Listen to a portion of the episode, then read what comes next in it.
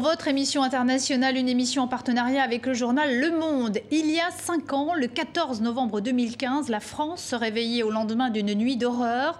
Un pays sonné, sidéré, meurtri au lendemain de la série d'attaques suicides la plus meurtrière de son histoire. Cette semaine, nous recevons celui qui a la lourde tâche depuis 13 ans d'essayer d'unir les 27 pays membres de l'Union européenne contre le terrorisme. Gilles de Kerkov est l'invité d'International. Avec lui, nous allons parler des nouveaux défis euh, terroristes, du retour des djihadistes, euh, du renforcement ou non des frontières de l'espace Schengen, mais aussi de la nécessité de réformer ou pas le droit d'asile avant de le retrouver tout de suite. Notre rubrique L'instantané, on se retrouve juste après.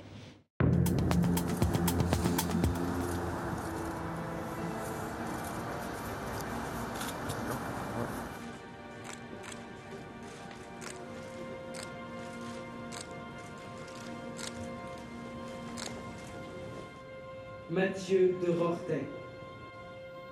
Éric Thomé. Susan Garrigue. Mayel Gobet.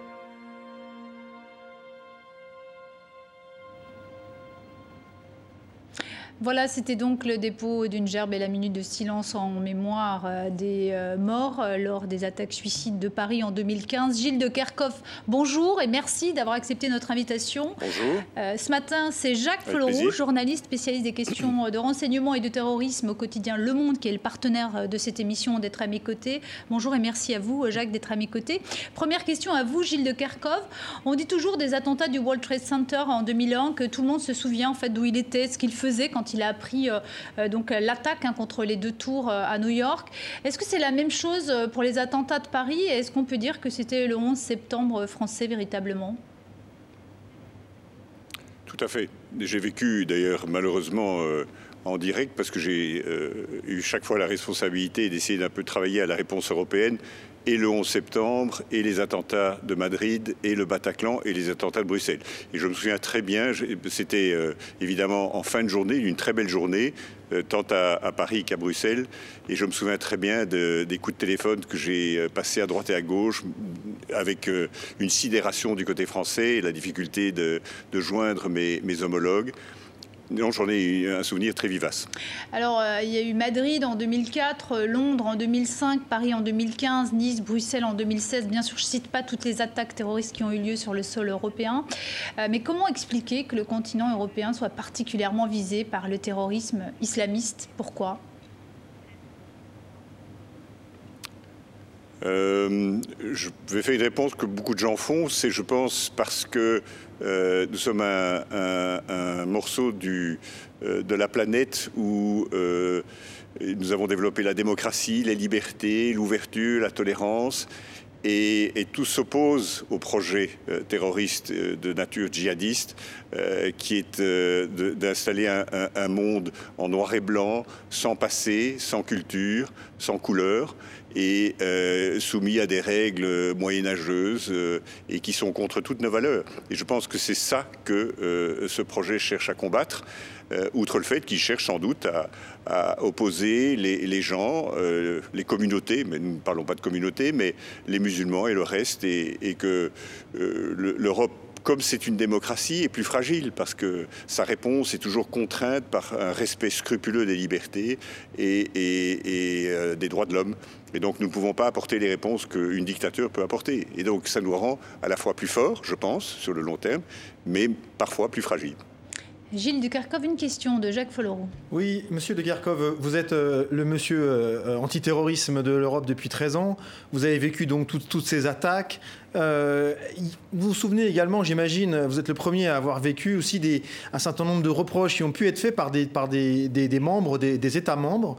Euh, est-ce que vous n'avez pas été, au fil des années, un petit peu agacé par une espèce de double discours des États qui avaient peut-être une tendance à, rejeter le, blâme sur l'Europe, alors que la responsabilité première des questions de sécurité était entre les mains des États? Et, le reste d'ailleurs. Euh, je dis souvent que effectivement, depuis les attentats contre Charlie Hebdo et le Bataclan, l'Union européenne est, vraiment euh, montée en, vitesse et que nous sommes maintenant vraiment très actifs. Nos agents sont impliqués dans les enquêtes, mais soyons honnêtes, les États membres sont les premiers responsables de la sécurité intérieure. Et, n'oublions pas que l'Europe n'est pas un, corps étranger. L'Europe, ce sont les États membres. Euh, c'est eux qui décident tout. Au Bruxelles, nous sommes ici dans le bâtiment du Conseil. Tout est décidé par des représentants des États, par des ministres qui, soit à l'unanimité ou à la majorité qualifiée, adoptent toutes les décisions politiques, les législations en codécision avec le Parlement européen. Et donc, euh, mais je ne vais pas dire qu'il y a un double discours, mais, mais il, y a, en fait, nous, sommes dans un, un processus évolutif. Quand je vois ce que je suis amené à discuter aujourd'hui et, ce que je discutais il y a 13 ans, quand j'ai pris mes fonctions, c'est un changement absolument considérable. Euh, non seulement c'est beaucoup plus intéressant, mais en même temps, l'Union européenne est beaucoup plus impliquée dans des choix difficiles. On est euh, dans une négociation difficile avec le Parlement européen sur le, retrait des contenus sur Internet. Euh, on, on, discute des questions de chiffrement. nous sommes beaucoup plus en discussion avec les services de renseignement que nous l'étions auparavant. Et je pense que Franchement, les États demandent plus d'Europe. Ça m'a beaucoup frappé ces cinq dernières années. Donc je ne parlerai pas de double discours. Je dirais que chacun cherche à, trouver la meilleure combinaison euh, des politiques.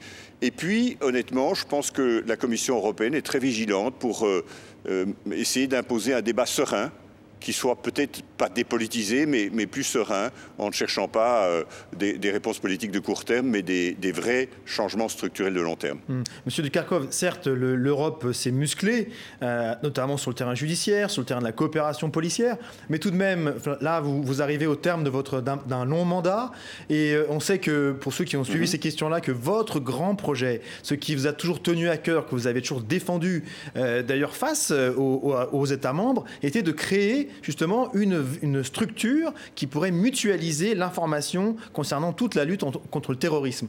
Euh, on est 13 ans sont passés, euh, cette structure n'existe pas encore. On sait que par exemple vous avez eu de fortes, résistances du côté de, Londres euh, et de Paris. Tout de même, ça doit être quand même un, vrai regret non, de, pour, vous. non, franchement, je pense que nous avons accompli des progrès considérables. Euh, certes, euh, les grands euh, joueurs en matière de renseignement, en ce compris maintenant la France, le Royaume-Uni est, sorti de l'Union, malheureusement, ne souhaitent pas développer la coopération en matière de renseignement dans le cadre institutionnel de l'Union. mais entre-temps, nous avons vu monter en puissance Europol et je suis très confiant qu'à horizon de 5-10 ans, la, différenciation entre le renseignement collecté par les services de renseignement et le renseignement collecté par e-, e-, Europol va s'atténuer. Je pense que la digitalisation, le fait que les États membres, surtout les petits, vont vouloir mutualiser de plus en plus les capacités techniques, le déchiffrement, euh, les enquêtes euh, sur le dark web, feront que euh, il y aura une zone grise et que, inévitablement, je pense, les services de renseignement voudront se rapprocher de plus en plus qu'ils souhaitent maintenir un certain nombre de choses en dehors de l'Union européenne, notamment pour les autres fonctions du renseignement, la contre-prolifération, le contre-espionnage, euh, la protection de la, sécurité nationale. Je le comprends, il y a des contraintes, il y a des modes de fonctionnement spécifiques, mais euh, je pense qu'il y a un mouvement qui me paraît assez irréversible. Ça se fera. Il faut juste avoir un peu de patience. Mais je ne suis pas du tout frustré. Euh, je pense qu'on a accompli des progrès assez remarquables. Justement, Gilles de Kerkhoff, euh, Jacques Folloroux posait une question justement sur la difficulté à fédérer et à trouver euh, un moyen de coopérer hein, pour les 27 États membres contre le terrorisme.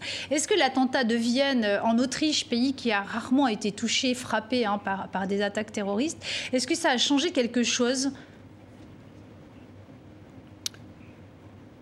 Je crois qu'un État qui ne s'attend pas à un attentat, ça a été le cas des Bulgares avec euh, un attentat du Hezbollah contre des touristes israéliens, c'est le cas à Vienne. Euh, effectivement, euh, il y a là un, réveil très douloureux. Je ne pense pas que les, Autrichiens étaient, complètement non intéressés, non impliqués et distraits sur les questions de terrorisme. Mais est-ce que ça va changer fondamentalement? Euh, je n'ai pas encore tout le détail ce qui s'est passé. On me dit souvent c'est un échec ce qui s'est passé à, Vienne. C'est toujours un échec, évidemment. Mais ça illustre aussi que les choses marchent pas si mal parce que si j'en crois ce que je lis dans les journaux, donc je ne révèle rien de secret, l'auteur de l'attentat de Vienne aurait été à Bratislava pour acheter des munitions pour sa, sa Kalachnikov les, Slovaques ont identifié que quelque chose n'était pas net. Ils ont donc informé les Autrichiens. Alors c'est là qu'il y a eu une erreur humaine, et il y aura sans doute une enquête et des sanctions, mais, au fond, les choses ont été pas si mal faites dans une certaine mesure. Les signaux faibles ont été captés, l'information a été transmise, mais oui, c'est dans l'ordre des choses, il y, a des, il y a des erreurs humaines et, je les regrette profondément. Mais de dire que ça va tout changer, non. Euh, c'est plutôt ce qui se passe depuis maintenant quelques mois, euh, un changement du type d'attentat que nous connaissons, mm. euh, comme c'était relevé d'ailleurs dans un excellent article du Monde aujourd'hui. Euh, on passe euh, certainement d'un terrorisme projeté par une organisation forte assise sur un califat avec euh, des milliers de combattants et qui est capable de les former, de les entraîner, de les projeter, comme au Bataclan et à Bruxelles, à quelque chose de beaucoup plus complexe.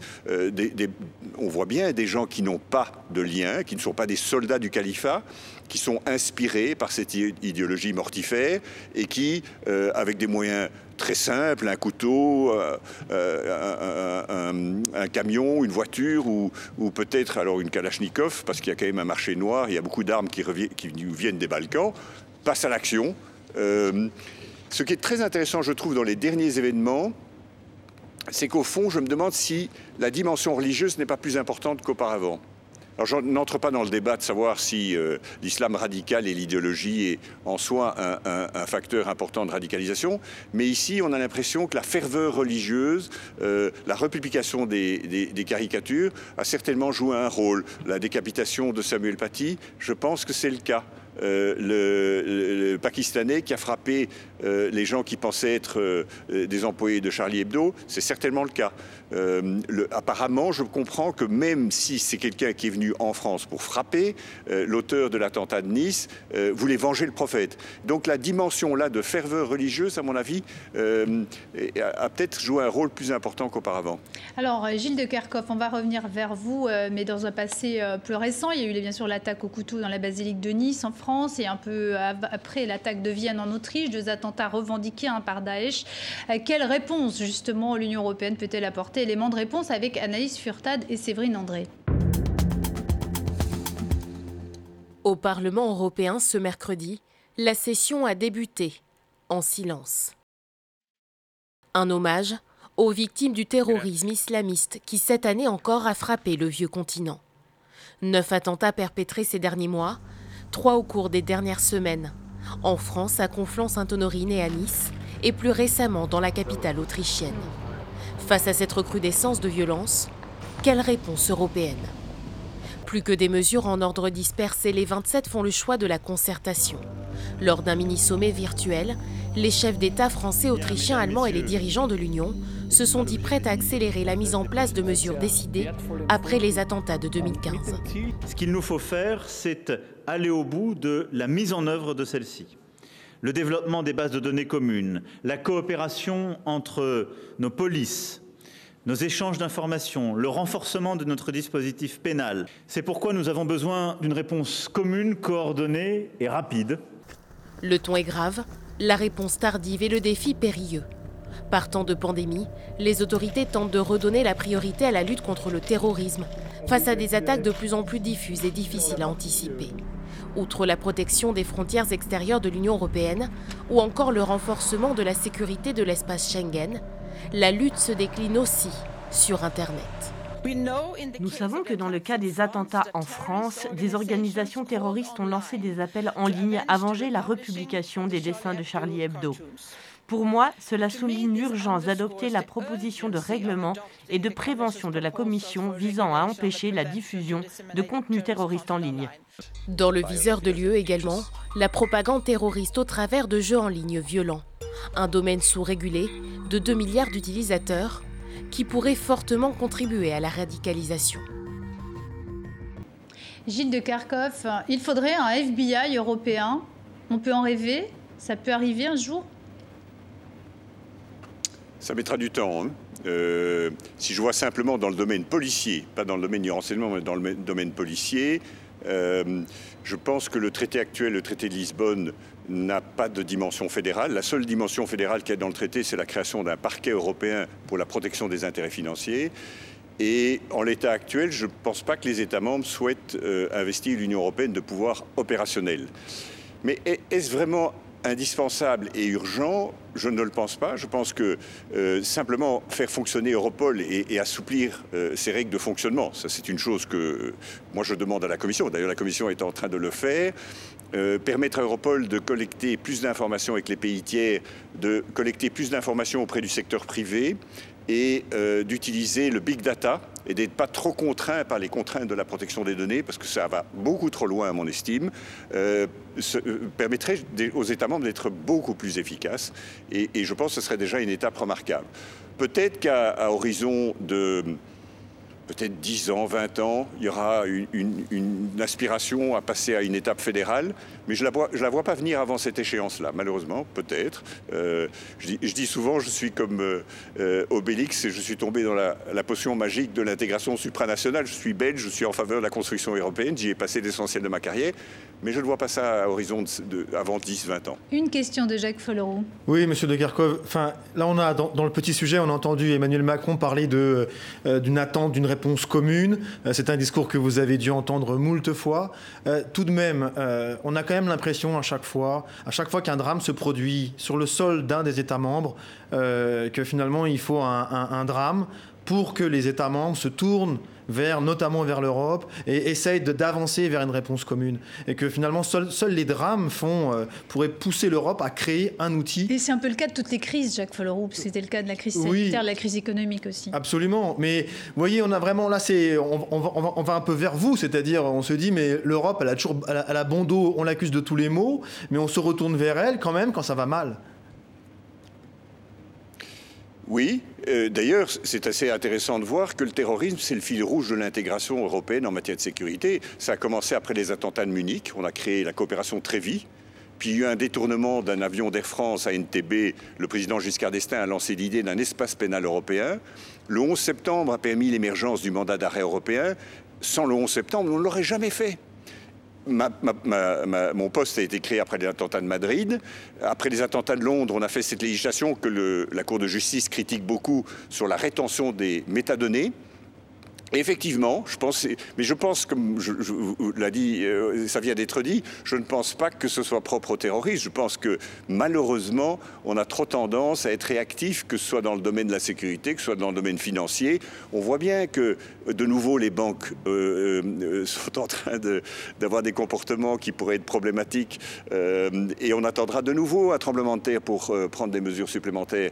Le climat, on voit bien que on a été trop lent réagir. Je ne pense pas que ce soit propre au, terrorisme. En plus, si l'Europe euh, sert également à, remettre des coups d'accélérateur, je trouve que c'est une bonne chose. Donc je ne vais, pas nécessairement euh, critiquer en l'espèce euh, ce qui été décidé par les ministres de l'Intérieur ce matin, qui est une des pièces qui vont apporter au Conseil européen du 10 décembre. La Commission a promis un nouvel agenda en matière de terrorisme. Je pense nous donnera un coup de boost, un coup d'accélérateur bienvenu.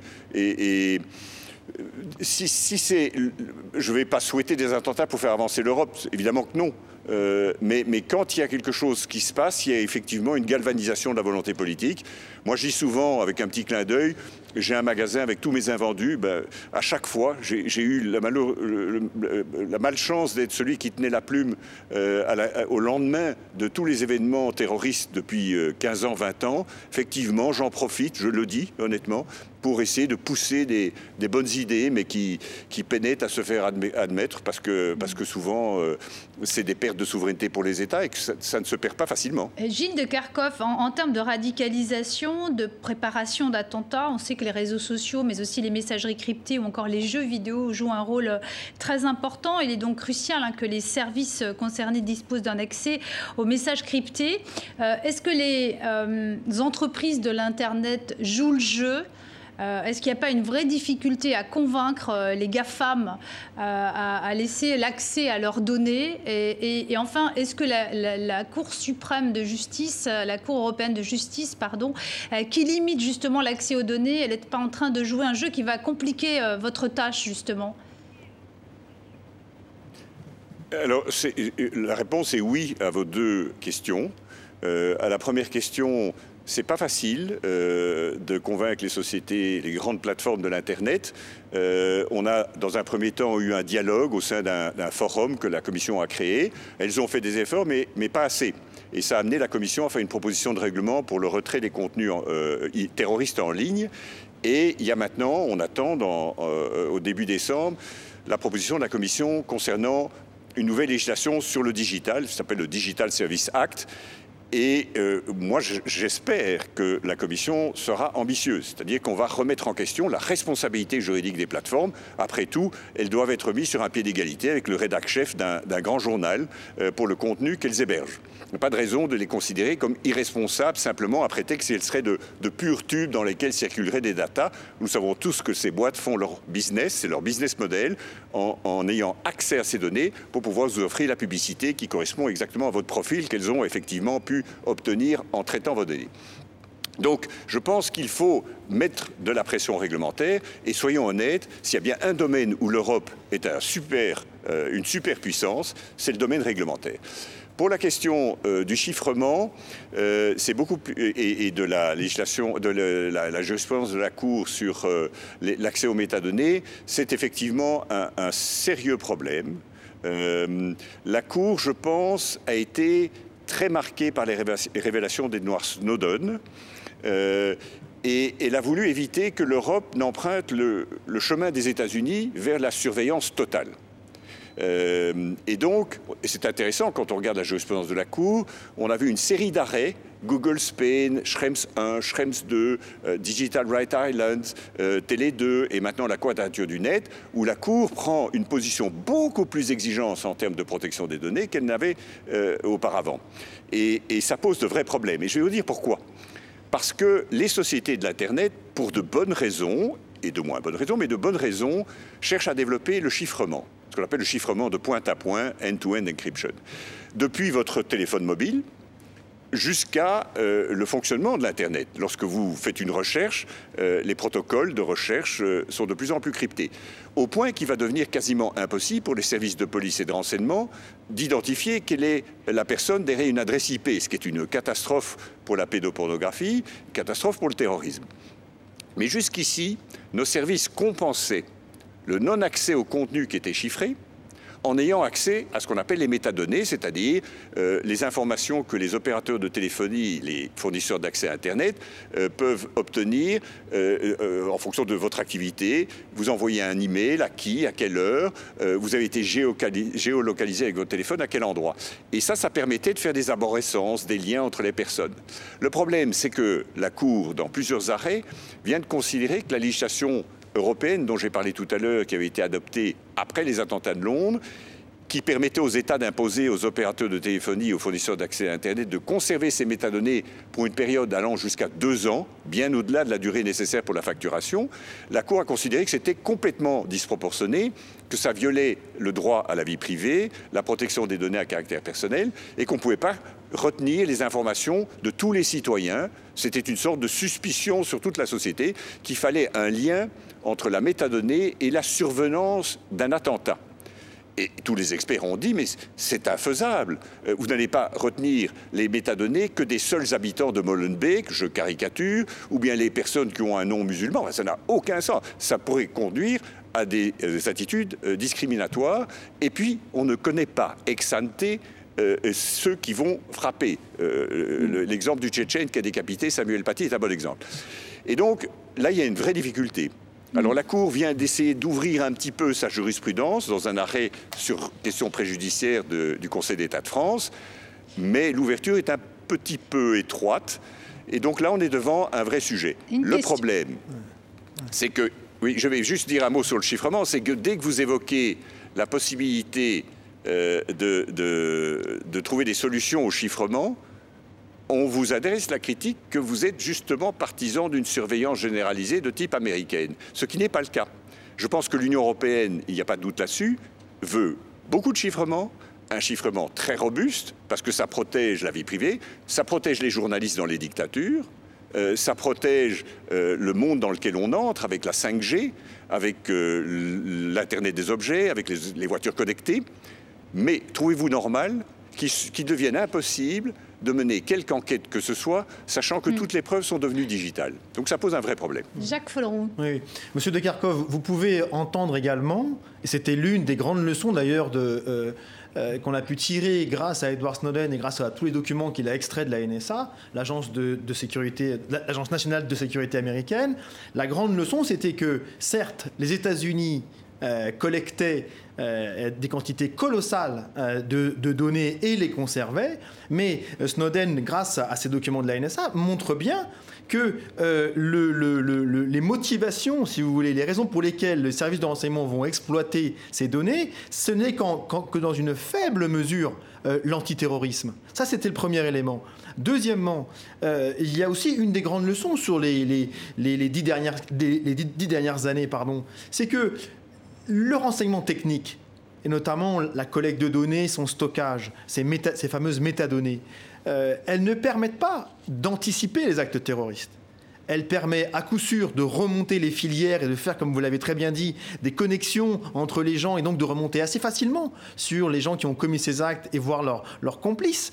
Mais euh, pour, pour revenir un instant à la France, et ça ce sont les chiffres qui sont donnés par le ministère de l'Intérieur, sur les 61 attentats déjoués depuis euh, 2013, vous, n'en- vous, vous en avez 59 qui ont été déjoués avant tout grâce à du renseignement humain, grâce à une source humaine. Ensuite, évidemment, que le renseignement technique a, a co- a corroboré ces éléments initiaux. Mais pour ces deux raisons, on voit bien que finalement, la Cour n'a pas forcément. La, la- la Cour de l'Union euh, euh, européenne, la, la Cour de justice de l'Union européenne, n'a, a, a- a peut-être raison aussi de, de, de dire aux États euh, prenez garde, euh, ne rentrez pas dans un régime de droit où l'ensemble des données des individus seraient collectées au nom, au nom de l'antiterrorisme. Euh, c'est peut-être aussi euh, savoir raison garder. Qu'est-ce que vous en pensez? Je, je- je- je ne, je ne suis pas euh, partisan de, la surveillance totale. Euh, j'ai passé un an de ma vie ici dans cette maison à essayer de rédiger la Charte des droits fondamentaux. Je pense que j'ai rédigé d'ailleurs les articles 7 et 8 sur le respect de la vie privée et la protection des données à caractère personnel. J'y tiens beaucoup. Euh, mais ça me préoccupe de penser qu'il va devenir quasiment impossible euh, de mener des enquêtes. Alors, il y a la question de la prévention, ce que vous évoquez, mais aussi la question des enquêtes. Et une fois qu'un crime a été, a été commis, il me paraît assez logique de pouvoir euh, avoir accès aux données pour pouvoir traduire les auteurs en justice. Je pense que c'est aussi une exigence démocratique. Et donc, euh, si vous n'avez plus accès aux données parce qu'elles sont chiffrées, si vous avez ce problème de... euh, de, c'est un problème majeur. Alors, je, je, je pense qu'il y a moyen de trouver des solutions euh, avec des contrôles, a priori, a posteriori. On autorise bien, euh, dans un monde avant l'Internet, on autorisait bien les juges, euh, un juge d'instruction autorisait bien la police à procéder à des interceptions téléphoniques. C'était admis. Pourquoi n'est-ce pas admis à partir du moment où ça se trouve sur Internet Et il y a quelque chose qui m'échappe? Mais qu'il faille mettre des balises, bien entendu, qu'il faille des contrôles. Euh, moi, je veux bien qu'il y ait euh, des, des- Il faut des systèmes très stricts. Chaque État, d'ailleurs, se dote de systèmes de, de contrôle des services de renseignement. S'il faut les améliorer, améliorons-les. Mais je, n'ai pas prétendu que c'était la solution euh, euh, euh, idéale ou totale à, toute forme de prévention. C'est difficile de détecter les signaux faibles. Il y a des, systèmes d'intelligence artificielle qui permettent d'améliorer la détection. Ça paraît un peu, surréel, mais Facebook prétend qu'ils peuvent déterminer les personnes qui sont sur le point de commettre un suicide en analysant avec du big data euh, les messages que les gens mettent sur Facebook et les photos qu'ils mettent sur Instagram. Alors là aussi, on peut trouver ça complètement euh, euh, excessif. Je pense qu'il faut s'interdire aucun outil si on veille dans l'architecture, dans le security by design, le privacy by design, de trouver des moyens d'équilibrer sécurité et liberté. Je pense que ici, nous sommes confrontés à un, dilemme, il faut le reconnaître. hein. Alors peut-être que, mais c'est un choix de société qui doit s'opérer dans les parlements. Si euh, les parlementaires veulent faire prévaloir la vie privée sur toute autre considération, en ce compris la sécurité, c'est un choix collectif. Et alors, il faut accepter d'être une société résiliente et d'accepter beaucoup plus le risque. Alors on va parler, euh, on a parlé hein, euh, brièvement de la radicalisation, on va aborder le thème de la déradicalisation. Je vous propose tout de suite d'écouter un extrait de l'émission Investigation euh, diffusée sur la RTBF. Personne ne peut affirmer avoir un programme un système qui aurait une efficacité de tel niveau face à une problématique aussi complexe que le radicalisme, face à des programmes dès lors aussi complexes au carré que des programmes de désengagement, déradicalisation, euh, on ne peut pas éliminer l'hypothèse euh, de gens euh, qui seraient aux confins de la charlatanerie et de l'art divinatoire. Selon l'expert, cinq ans après les attentats en Europe, le politique doit faire le ménage. Souvent on va trop vite pour réagir. Et le grand danger, évidemment, c'est de prendre des mauvaises décisions, de produire des effets pervers. En tout cas, il faut oser aujourd'hui, politiquement et structurellement, parce que c'est une lutte, celle contre le radicalisme, qui mérite des moyens adaptés et ciblés. C'est quelque chose qui doit être réalisé de manière impérative maintenant. Voilà, donc on parle donc de la radicalisation. Euh, que faire aujourd'hui, euh, Gilles de Kerkhoff, euh, des centaines de prisonniers? En France, il y en a 300 qui sont détenus, radicalisés. Qu'est-ce qu'on fait avec eux à leur sortie de prison? C'est une vraie question. je vous avoue que je n'ai pas de réponse simple à, à offrir. J'ai vu qu'il y avait un, une législation française qui a été critiquée, enfin, ou euh, qui a été déclarée euh, euh, contraire à la Constitution, je pense, par le Conseil constitutionnel. c'est vrai qu'il faut faut être assez clair. Quelqu'un qui a purgé sa peine de prison, euh, a payé sa dette à la société et, d'une certaine manière ne relève plus nécessairement de la police, tant que son comportement ne, rentre pas dans le, champ du, droit pénal. Euh, mais en même temps, quand même, il y a quand même une attente de la société euh, et, une responsabilité pour le service de renseignement de suivre, de, de, contrôler les personnes qui sont en voie de radicalisation. Je reconnais, c'est un des aspects les mm. plus difficiles parce qu'il euh, n'y a pas de science exacte. On n'a pas encore mis au point euh, la formule magique pour désengager, déradicaliser. Je n'y crois pas parce que ça consiste à changer le logiciel de quelqu'un, mais, mais, mais, le convaincre qu'il ne faut pas utiliser la violence pour faire prévaloir ses idées. Je reconnais que c'est un processus où on fait beaucoup d'erreurs. La France est passée par plusieurs étapes, si je ne me trompe pas, euh, pour essayer de tester. On n'est encore qu'au tout début de ce, processus. Mm. Monsieur de Kharkov, est-ce que, est que, vous avez le sentiment que les États membres, et surtout ceux qui ont été touchés par le terrorisme, ont vraiment ouvert euh, la, la, la, page de la tentative de compréhension du phénomène terroriste. Est-ce que les, vous n'avez vous avez pas le sentiment parfois que finalement les États restent plutôt figés sur euh, euh, à la fois un discours plutôt alarmiste en disant attention, ça peut, ça peut de nouveau surgir, et puis surtout de défendre leur bilan. Alors que peut-être qu'il aurait été nécessaire, notamment on parle en France, ça, ça me semble être le cas, d'ouvrir beaucoup plus largement un débat national qui associe non seulement évidemment les responsables sécuritaires, judiciaires, etc., mais aussi euh, l'essence sociale, aussi le monde associatif, aussi, je veux dire, tous ces acteurs qui auraient permis de, finalement définir un phénomène qui est extrêmement compliqué à, saisir, puisque euh, l'ensemble des spécialistes, à commencer par les, services de renseignement, disent qu'il il, n'y a pas de profil type. Est-ce que vous pensez que les, États membres ont, répondu à ce défi de la pédagogie, de l'explication, qui aurait été aussi une belle arme pour répondre à la violence? Bon, ce n'est pas mon rôle de donner des bons points ou des mauvais points et dire que la France a bien ou mal fait. Moi, je passe simplement sur la base de mon expérience. Il y a de nombreuses années, du côté français, on n'avait aucun appétit pour la prévention. Euh, on considérait même que c'était un concept anglo-saxon, euh, euh, prevent. et il y a eu un long cheminement et une progression très importante, au point que la France s'est portée candidate a animé le réseau de prévention de la radicalisation, mm. euh, qui joue un rôle important, j'y viens.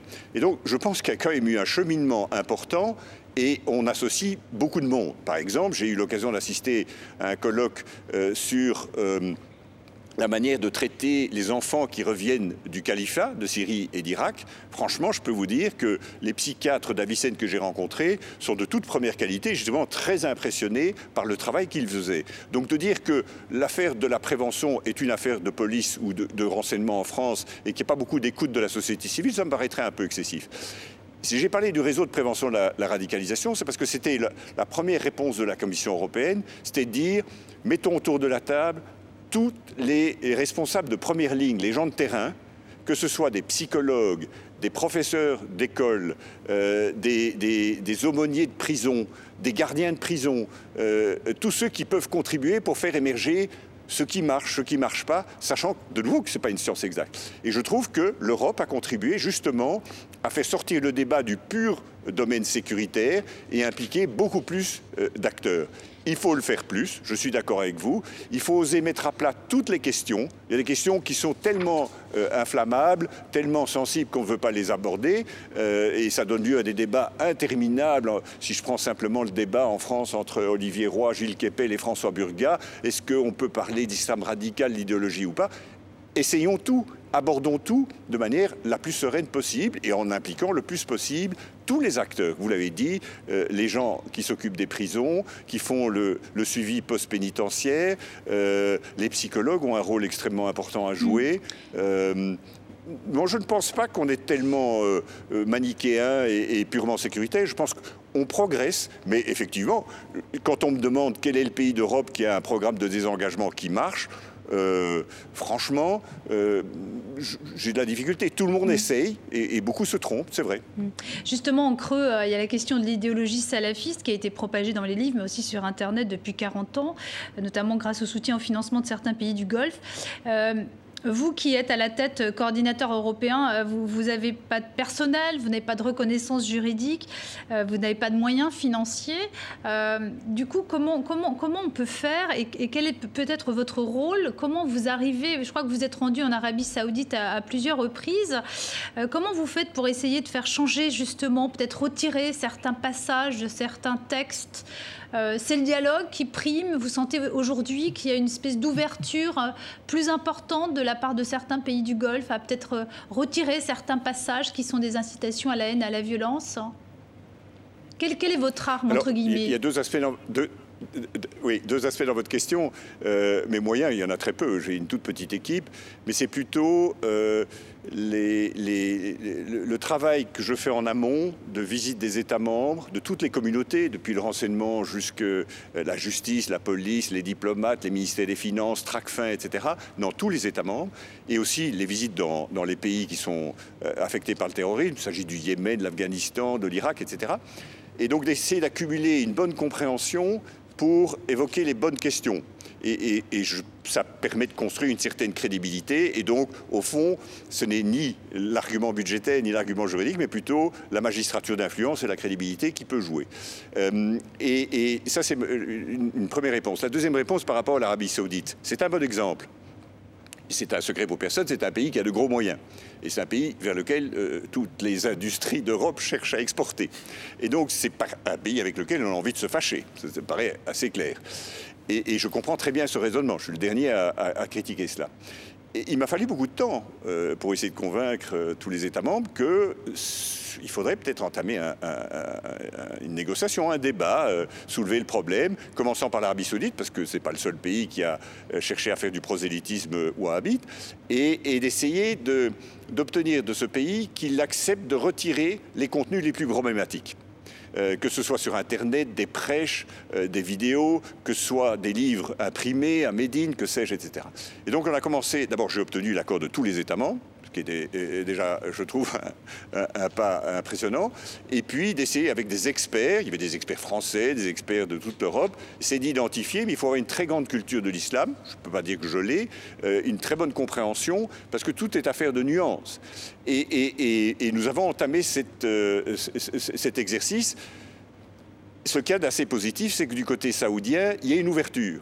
Alors, vous promettre que ça va déboucher sur des résultats exceptionnels, je ne sais pas mais ça participe un peu de la démarche du euh, prince héritier saoudien euh, qui est très soucieux de transformer son pays.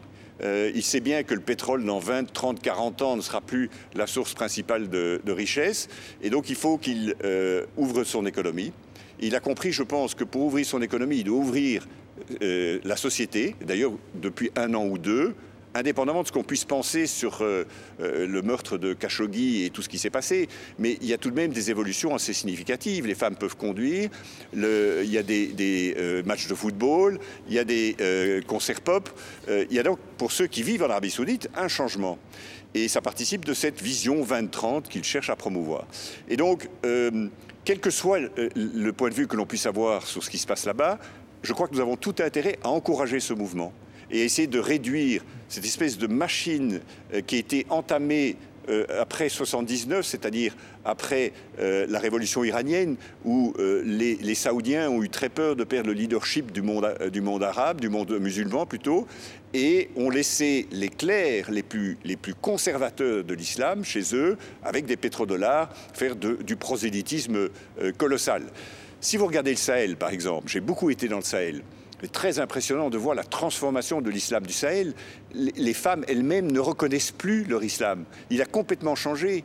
Et c'est un élément euh, qui est peut-être pas pris assez en considération dans la réflexion que nous avons sur notre politique sahélienne. Il y a là une transformation euh, en profondeur. Il faut en tenir compte. Donc je pense que voilà, c'est une, une, chose que j'essaie de faire bouger. C'est pas facile parce que je suis le dernier à vouloir suggérer un lien entre terrorisme et islam. Mais il y a tout de même une dimension idéologique qu'il faut prendre en compte.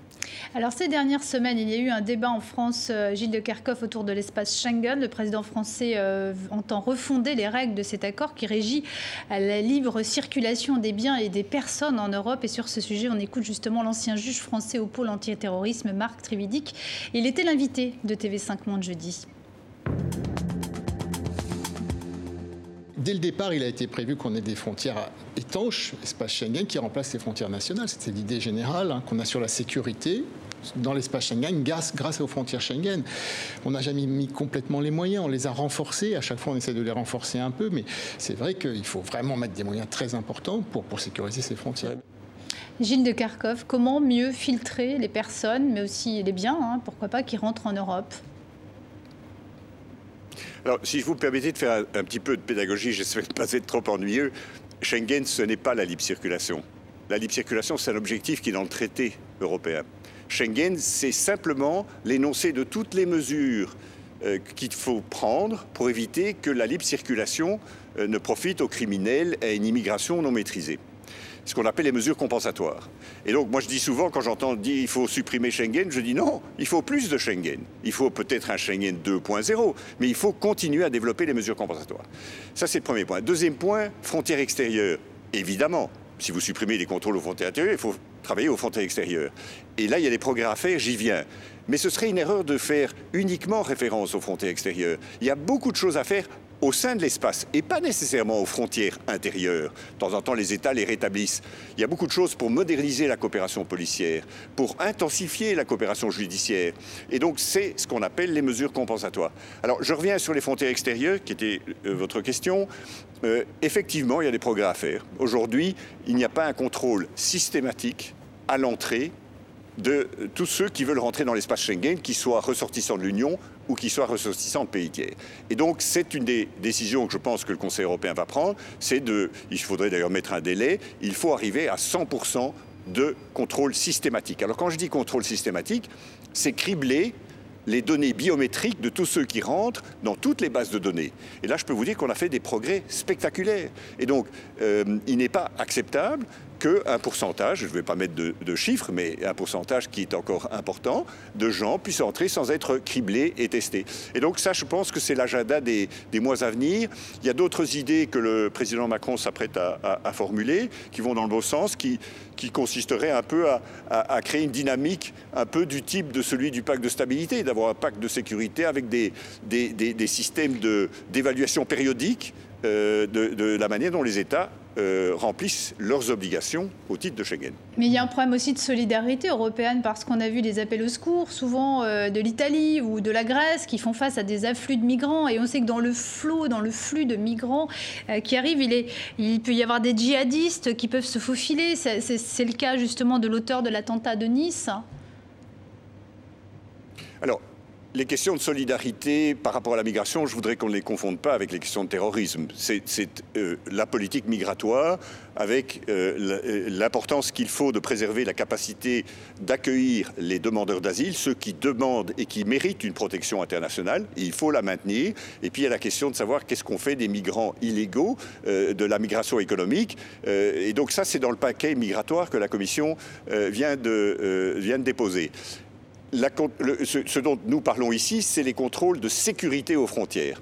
Une des idées du pacte migratoire, euh, qui me paraît excellente, c'est de généraliser à tous les points d'entrée de l'espace Schengen le type de contrôle que jusqu'ici on opérait dans ce qu'on appelle de manière horrible les hotspots euh, c'est-à-dire euh, d'utiliser beaucoup plus les interrogatoires de police, de, cribler le plus possible les, données alphanumériques et, et, biométriques dans les bases de données.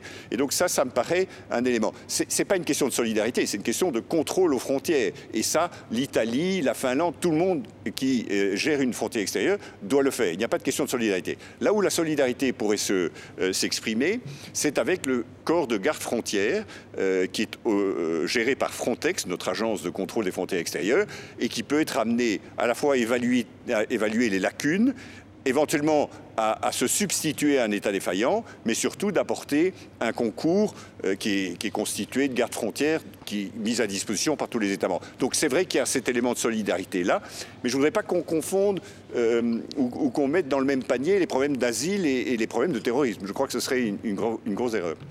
Une Monsieur question de on, on voit que vous concevez votre travail de coordination aussi euh, par un, dialogue avec des pays euh, euh, n'appartenant pas à l'Union européenne. Vous avez cité l'Arabie saoudite, vous l'avez fait dans une démarche d'ailleurs avec le soutien de l'ensemble des, États membres. En revanche, il y, a, toujours lié évidemment la lutte contre le terrorisme, il y a aussi d'autres, d'autres, d'autres sujets sur lesquels tous les États membres ne sont pas forcément d'accord. Et je pense notamment à faut-il ou pas maintenir un dialogue et une relation avec Bachar el-Assad, avec la Syrie. Euh, la France, on sait qu'elle a coupé tous ses liens diplomatiques, mais aussi sur le terrain du renseignement. Euh, d'autres pays, pays de l'Union euh, ont conservé des liens. Est-ce que vous pensez qu'il est temps aujourd'hui de renouer un lien général avec Bachar el-Assad pour mieux endiguer notamment les, les, membres de, l'État islamique qui sont soit dans les geôles de Damas, soit encore sur le territoire syrien? Bon, je, serais plutôt tenté de dire que je suis assez français à cet égard. Je pense que la responsabilité d'Assad est telle euh, au regard des dernières années. C'est, je dirais qu'il faudrait une dose de cynisme très très élevée pour euh, renouer avec Assad. Et je ne crois pas que ce soit nécessaire. Je crois qu'Assad est, malgré le fait, grâce au, soutien russe euh, et iranien, se maintient mais son pays est dévasté, son économie est effondrée. Euh, je crois qu'on peut faire sans. Euh, et, c'est une opinion euh, tout à fait personnelle. Est-ce que, euh, vous avez des estimations concernant le nombre de djihadistes européens qui sont hors des frontières européennes, c'est-à-dire en Irak, en Syrie, peut-être en Indonésie ou ailleurs? Et est-ce que selon vous, il faut effectivement qu'ils soient jugés, notamment ce qui concerne les crimes qu'ils ont commis en Syrie ou en Irak, sur, le, sur les terrains, dans les territoires, dans les pays où ils ont commis des crimes? Ou est-ce que vous pensez au contraire qu'il faut absolument les rapatrier pour qu'ils soient jugés dans leur pays d'origine alors, sur les chiffres, euh, je ne peux pas vous donner des chiffres très précis. On sait qu'il y a à peu près euh, un quart de ceux qui sont partis, qui sont déjà revenus. Il y a sans doute un quart, un peu plus d'ailleurs, qui sont morts. Comme on n'a pas pu aller sur place souvent, on n'a pas pu faire des, euh, de la médecine légale et vérifier qui était dans les fosses communes, etc. Donc c'est sans doute que le, nombre de, de, djihadistes tués est plus élevé que ce qu'on pense. Et il y a à peu près un peu moins de 1000 euh, de nos ressortissants détenus euh, par les Kurdes dans le nord-est de la Syrie. Et donc il y en a sans doute, mais ce n'est pas un nombre, à mon avis, très élevé qui est parvenu à partir vers l'Afghanistan. Vous avez mentionné l'Indonésie. Je crois, je, crois qu'il n'y en a pas tellement. Il y en a peut-être dans la poche d'Idlib encore, mm. euh, une petite, un petit nombre.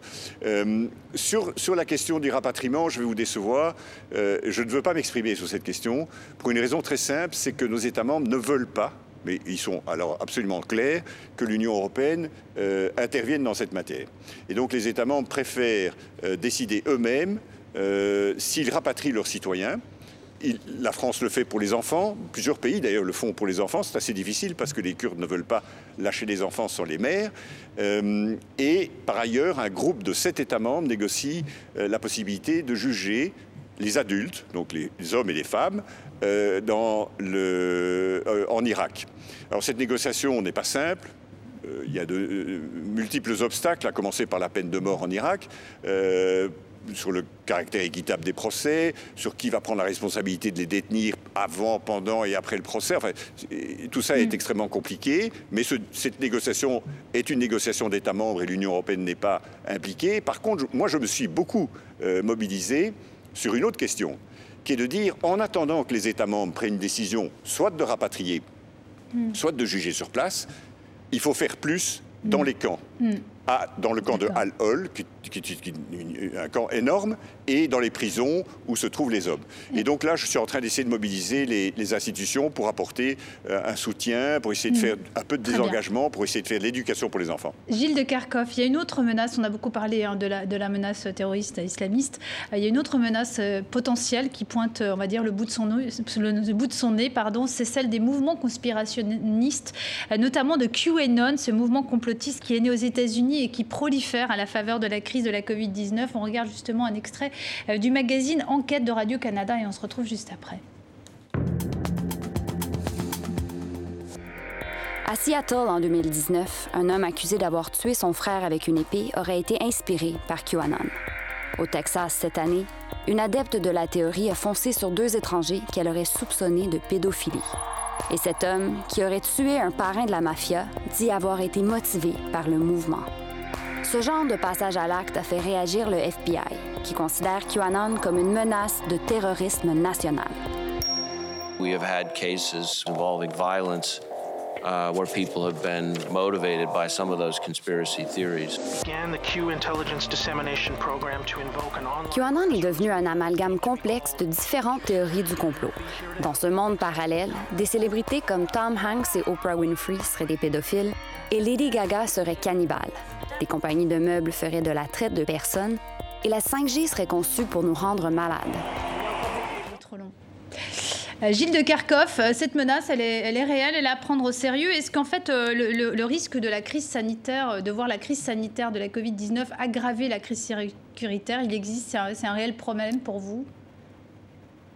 C'est un vrai problème et on a vu effectivement une explosion des contenus conspirationnistes parfois alimentés par des États tiers d'ailleurs, pendant la crise sanitaire, pendant le confinement.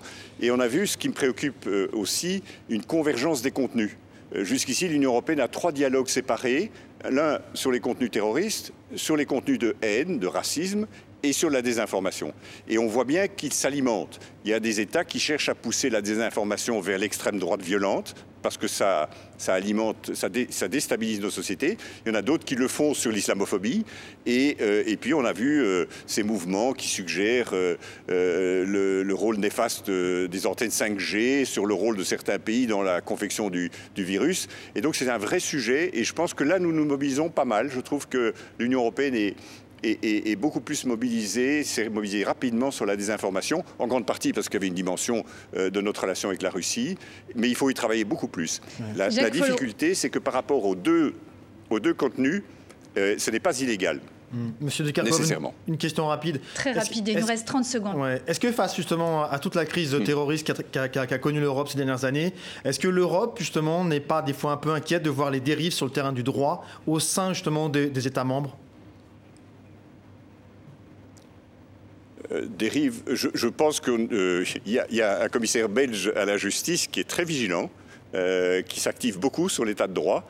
Et, il y a des procédures qui vont être développées et on vient de voir un accord maintenant pour lier l'octroi des subventions européennes au respect de l'état de droit. Et je pense que nous sommes bien outillés, nous sommes en train de, de resserrer de plus en plus les mécanismes pour s'assurer que le droit soit bien respecté. Vous avez raison de soulever cette importante question. Merci beaucoup Gilles de Kharkov euh, d'avoir été l'invité d'International. Merci à vous Jacques Folloroux. Merci. Euh, de m'avoir accompagné ce matin. Voilà, c'est la fin de ce nouveau numéro d'International. Je vous souhaite une excellente suite de programmes sur TV5 Monde.